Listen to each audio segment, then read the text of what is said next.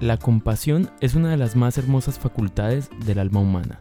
Séneca. Damas y caballeros, quiero darles una cordial bienvenida a nuestro devocional del día de hoy donde vamos a estar leyendo el libro de Lucas capítulo 5 versículo 27 al 32. Y dice así, después de estas cosas salió y vio a un publicano llamado Leví sentado al banco de los tributos y le dijo, sígueme. Y dejándolo todo se levantó y le siguió. Y Leví le hizo gran banquete en su casa y había mucha compañía de publicanos y de otros que estaban a la mesa con ellos. Y los escribas y los fariseos murmuraban contra los discípulos diciendo, ¿por qué coméis y bebéis con publicanos y pecadores? Respondiendo Jesús les dijo, los que están sanos no tienen necesidad de médico, sino los enfermos. No he venido a llamar justos, sino a pecadores al arrepentimiento. Y el día de hoy quiero compartir con ustedes un tema que he titulado Inmerecido. Damas y caballeros, tal vez ustedes lo saben, tal vez no, pero los publicanos eran de las peorcitas personas que había en el pueblo judío. Ya lo dije en otro devocional. El imperio romano tenía una forma bastante efectiva y particular de cobrar impuestos.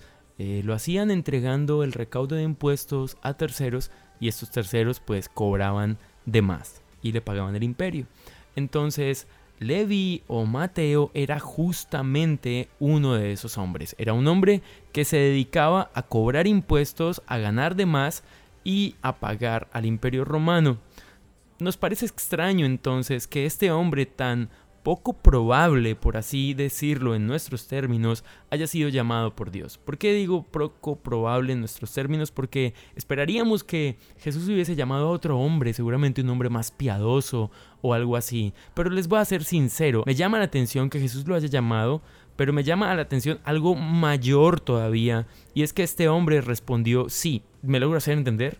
Es decir, no fue como que Jesús lo llamó y le haya dicho, ah, Jesús, pero es que de pronto tú no pagas bien, ¿sabes? Tengo estabilidad laboral aquí, yo más bien me quedo aquí porque aunque me odia mucha gente, pues la verdad es que me va bien.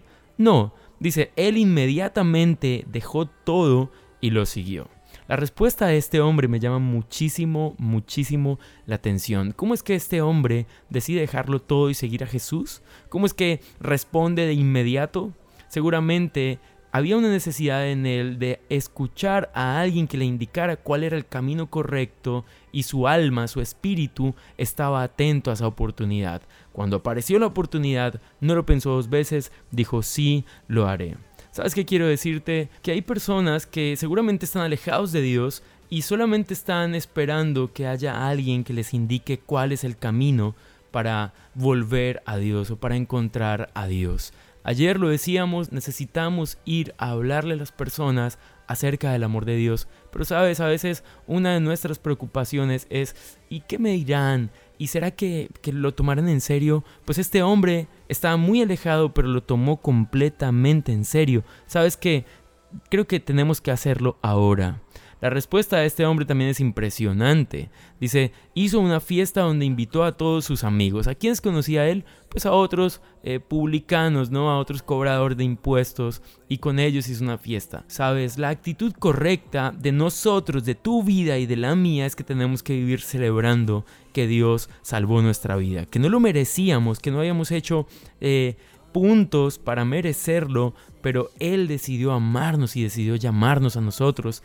Y sabes, a esa fiesta tenemos que invitar a otros que tal vez estaban en nuestras mismas condiciones. Quiero hoy nuevamente que pensemos, no, es, no estoy terminando aún, pero quiero que pensemos en qué personas necesitamos llamar al arrepentimiento. Y mira, lo último que me llama la atención, pero no es menos importante, es que Jesús no tiene límites. Jesús ama a todos, no importa cuán bajo creemos que hemos caído, no importa cuántos errores crees que has cometido, porque todos cometemos errores, todos hemos pecado, Jesús sigue extendiendo sus brazos de amor. Aquí nos demuestra que Jesús no tiene una barrera para decir, mira, tienes que ser así, así para que yo te ame. Simplemente dice, ven, yo ya te amo y yo te enseñaré cómo tienes que ser y cómo tienes que vivir. Esta es la herramienta más grande del cristiano, saber que Dios ama a todas las personas y que quien le recibe y le acepta como su Salvador es llamado hijo de Dios. Dios te bendiga, que estés súper bien y que tengas un feliz día. Chao.